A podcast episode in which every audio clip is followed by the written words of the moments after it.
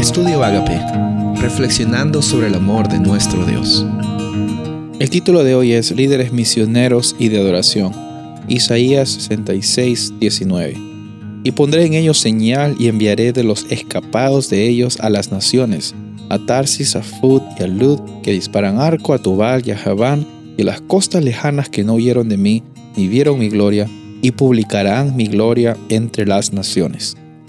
Este versículo conecta con el versículo 18 que hablamos el día anterior, que nos menciona de que Dios atrae a la humanidad hacia sí mismo. Es como un imán que atrae, es irresistible. El gran amor y la misericordia de Dios son irresistibles.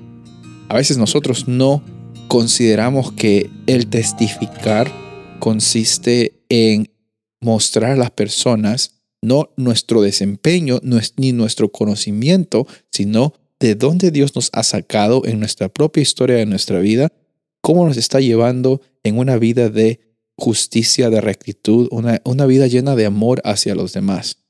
La testificación no empieza sino cuando Dios empieza a tocar el corazón de tu vida, cuando el Espíritu Santo está convenciéndote de que estás en necesidad de ese nuevo nacimiento.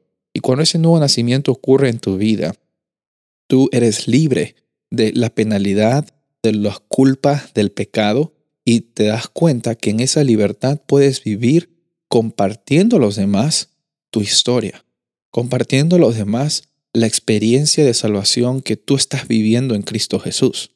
Aquí vemos en el versículo 19, entonces, como resultado de Dios teniendo ese encuentro con esas personas que estaban siendo atraídas hacia Él, las manda y las pone a esas personas como señal como misioneros. Se van a ir a los rincones que no han visto su gloria, pero por medio de estas personas, estos misioneros, eh, esas personas que están compartiendo acerca de esa transformación de Dios, van a publicar acerca de la gloria de Dios entre todo el mundo. Es interesante este concepto porque Dios literalmente y su gloria es reflejada por medio de un corazón que está viviendo con la libertad que el Espíritu Santo solo puede dar.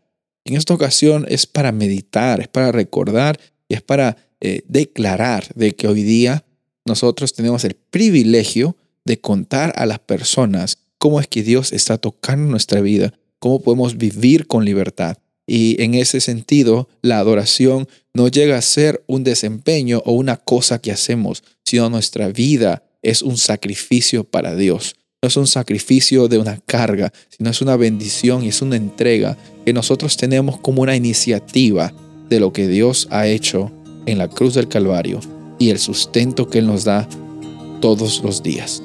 Estoy muy agradecido por Dios porque Él ha tocado mi vida en algún momento y me ha hecho saber de que la libertad viene porque Jesús está dispuesto a vivir en mi corazón. ¿Estás dispuesto a aceptar a Jesús en tu corazón? Soy el pastor Rubén Casabona y deseo que tengas un día bendecido.